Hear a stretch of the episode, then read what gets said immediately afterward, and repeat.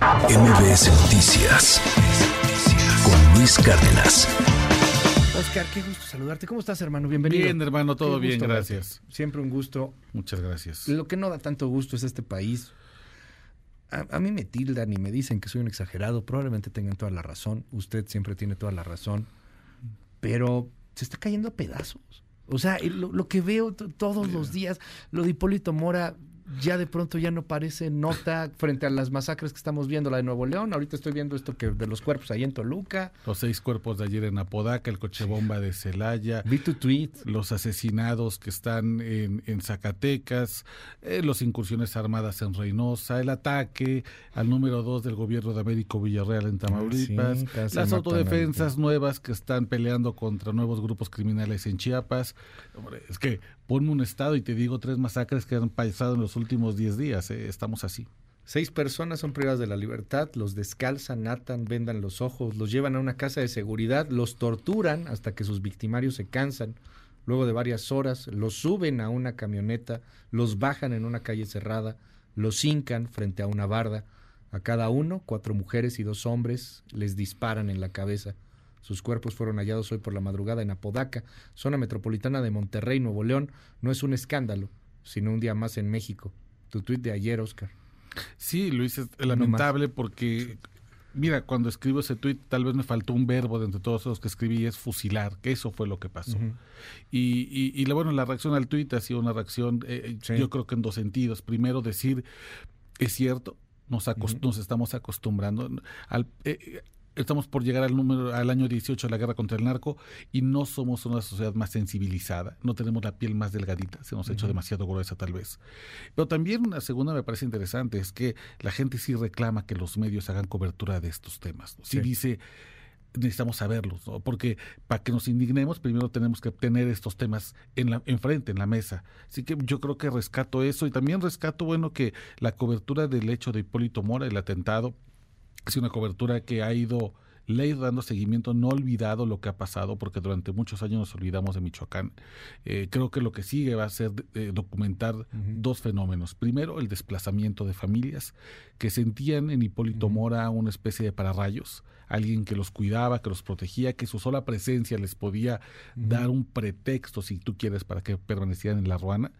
Y segundo, va a ser cómo cómo se van a configurar eh, el mapa criminal de los, de los grupos armados en Michoacán. Sobre todo, ¿qué va a pasar con la sirena? Si sí se le detendrá, a pesar de sus muchos amigos en la política.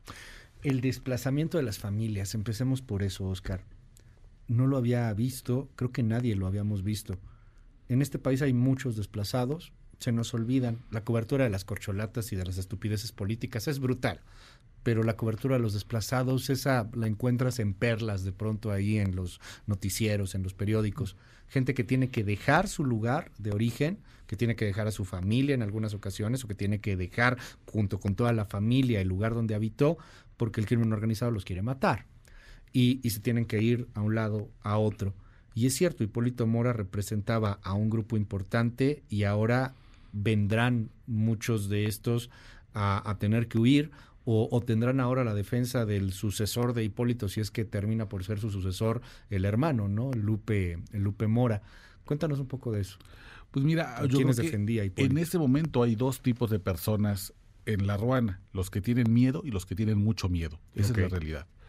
Los que tienen mucho miedo ya huyeron de la ruana desde que supieron del asesinato de Hipólito Mora. Sé que al menos son 18 familias. Y luego en la Ciudad de México somos muy chilangocentristas y solemos pensar que esos Sí. desplazados del campo son gente pobre, son, son es el lumpen de la sociedad. La mayoría son empresarios con mucho dinero, limoneros, sobre todo en la ruana, más que aguacateros que había en Tepalcatepec, que tienen mucho dinero, que pudieron haber pagado una buena mudanza, irse a su, irse tal vez a Morelia a vivir, pero que han decidido hacer una resistencia y que por quedarse, por, por, por aguantar, por, por creer que el gobierno les iba a hacer caso, iba a proteger liderazgos como el de Hipólito, tuvieron que salir horas después, incluso dejando sus animales de compañía. Dejaron incluso caballos, gallinas, y hoy esos ranchos ya están completamente abandonados. Y luego está el segundo grupo, los que tienen miedo, pero no mucho miedo. Y entonces este segundo grupo es el que está ya con Lupe Mora, con el hermano de, de, Hipólito, están dispuestos a tomar las armas de vuelta. Y el problema, Luis, es cómo van a financiar esa guerra. Porque claro, ese levantamiento armado cuesta. Lo vimos en el 2013, hubo muchos empresarios, tanto de origen lícito como de origen muy oscuro, que comenzaron a financiar la revuelta armada civil de las autodefensas. Hoy ese fantasma ronda de vuelta en un año electoral, casi llegando al año electoral de la asociación presidencial, en el que además tienes muchos ingredientes más explosivos. En 2013 no existía un cártel Jalisco Nueva Generación. Hoy tienes un cártel Jalisco Nueva Generación. En 2013 había una unión de empresarios que pudieron hacerle frente a los caballeros templarios y a, los, y a la familia michoacana. Hoy ese grupo ya no existe. El americano no existe. Eh, don Papá Pitufo ya no existe. Hipólito Mora ya no existe. Mireles ya no existe. ¿Quién va a salvar a la Ruana? ¿Quién va a salvar a Tierra Caliente? ¿Quién era esta sirena o quién es esta sirena? Eh, ¿Qué tanto tiene que ver con la muerte de Hipólito? Obviamente, pues es el asesino, pero no, no era como leía en algunos textos, una rencilla que tenían ahí con los Viagra. Era una lucha de vida, o sea, desde la muerte del hijo de Hipólito, cual la pelea con el americano en su momento, donde Alfredo Castillo los obliga a sacarse una foto juntos. Claro. Y, y, que es una foto en donde en las miradas hay odio entre Hipólito y entre el americano. ¿Quién es este personaje? La sirena. Sí, llamar rencilla a lo, que, a lo que tenía Hipólito Mora una con pequeña diferencia. Con la sirena, exacto. es, es llamarle pequeña diferencia a la guerra de los pasteles. O sea, sí, claro. Veías, las... Este, Segunda Guerra Mundial, ¿no? Sí, exactamente. La sirena fue, es, es un jefe de sicarios de los Viagras, este grupo que surge además de las autodefensas como una reacción a tratar de consolidarse en el negocio de las anfetaminas que dejaban supuestamente los caballeros templarios, una persona que ha sido detenido cuatro veces, cuatro veces detenido, cuatro veces liberado con sus bienes intactos, que gracias a que aprendió de un cacique horroroso que ya ha murió. Sido liberado cuatro, cuatro veces. Luis, cuatro. Lo detuvieron cuatro veces. Una en 2014, dos en 2018, una en 2019, todas con droga, todas con armas de uso exclusivo del ejército, por homicidios y ha salido. ¿Por qué ha salido? Porque aprendió de un tipo horrible, Rogaciano Alba, seguramente a muchos del auditorio les sonará, que entre muchas otras cosas fue señalado como el autor intelectual del homicidio de Digno Ochoa, la activista de derechos humanos. Le aprendió cómo había que intercambiar votos por balas y fajos de billetes por fajos de marihuana. De él aprendió cómo, cómo moverse entre el AMPA y la política. Eso explica por qué no ha sido detenido, pero también explica el último deseo de Hipólito Mora cuando hablé con él hace 26 días por última vez. Me van a matar, me va a matar la sirena y los Viagra, y mi último deseo es que yo al poder hablarlo con un periodista y que se haga público, lo detengan por fin, que se le acaben sus privilegios políticos. Esta es La Nación Criminal con Oscar Valderas. Muchas gracias, Oscar. Gracias, hermano. En la planta baja de la casa de Hipólito Mora hay una libreta negra que guardaba en un lugar semisecreto. En sus hojas cuadriculadas escribía fechas, nombres y acontecimientos importantes de su querida comunidad La Ruana, donde fue asesinado el pasado jueves. Tenía muchas como esas, y en la última escribió el alias de su asesino, La Sirena, jefe de sicarios del grupo armado Los Viagras. Junto al apodo escribió sus iniciales, HC, Eladio Cisneros, como una manera de que las autoridades no tuvieran otra opción que vigilarlo. 26 días antes del atentado mortal, Hipólito Mora y yo tuvimos una conversación por teléfono. Me habló de sus amados limoneros, su legado como autodefensa a 10 años de levantarse en armas un 24 de febrero de 2013 y de una esperanza que lo abrigaba cuando sentía una fría guadaña que le pasaba por el cuello. Si los Viagras lo mataban, sería el fin para la sirena, una especie de suicidio de facto. Me dijo, ese que me va a matar no va a aguantar la presión del gobierno. A mí me matan y la gente de la Ruana se encarga de levantarse en armas o de que lo agarren. Ninguno de sus amigos políticos lo podrá salvar.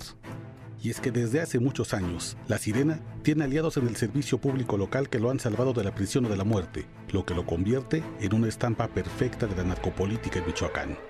Quienes lo conocen desde adolescente lo recuerdan obsesionado con la riqueza de los hermanos Amezcua, los fundadores del cártel de Colima, que fueron pioneros en el negocio de las drogas sintéticas en el Pacífico. Desde chavalón se inclinó al tráfico de drogas, junto con los ocho hermanos Sierra Santana, que después serían conocidos como los Viagras, por su afición a pararse el cabello con gel lustroso. Junto a ellos conoció las peleas de gallos que se organizaban en Cirándaro Guerrero, a los que asistían caciques, narcos y asesinos con credencial de militancia del PRI, como el temido Rogaciano Alba, a quien admiraba por su capacidad de generar votos, balas y drogas. El mundo de la sirena se amplió aún más cuando los Viagras le presentaron al americano, un líder autodefensa que se volvió traficante de metanfetaminas. Ambos congenieron al punto de que el primero se hizo cargo de la seguridad del segundo y se hizo promotor de un grupo que arruinaría el movimiento civil armado contra los caballeros templarios. La Sirena apoyó la idea de crear una columna armada llamada Los Perdonados, es decir, criminales arrepentidos que se unirían a las autodefensas a través de una cuota millonaria que saldría de sus botines y que según se devolverían al pueblo, lo cual nunca sucedió. La sirena se sentía más cómodo entre criminales que entre justicieros de verdad. También aprendió a ser un hábil operador político. De los Viagras absorbió el conocimiento de recibir fajos de billetes en efectivo para voltear elecciones. En Tierra Caliente dicen que apoyó todas las candidaturas que hubo entre las que ganó el priista Víctor Manuel Tinoco Rubí en el 2002 y en las que triunfó el periodista Silvano Aureoles en 2015. En el camino cuentan, le consiguió sufragios a otros exmandatarios michoacanos que hoy son amigos del presidente López Obrador. Leonel Godoy y Lázaro Cárdenas Batea. Los huecos que deja la falda de periodistas en Tierra Caliente se han llenado con datos de redes sociales, narcomantas y videos que graban hombres embosados. De esas fuentes no oficiales surge la información de que la Sirena ha tenido la nómina desde mandos del 30 Batallón de Infantería de Apatzingán hasta jefes de la Policía Municipal, Estatal y Ministerios Públicos locales. ¿O de qué otra forma se explicaría que la sirena, a quien todos en la Ruana le conocen ranchos, familiares y vehículos, sigue operando en Tierra Caliente? Que durante la hora de atentado contra Hipólito Mora, que dejó más de mil casquillos, no apareció el ejército. Al menos se le ha detenido en cuatro ocasiones, una en 2014, dos en 2018, una en 2019. De todas ha salido bien librado, con bienes intactos y su influencia asegurada. En la Ruana todos lo conocen, excepto al parecer, quienes deberían presentarlo ante la justicia.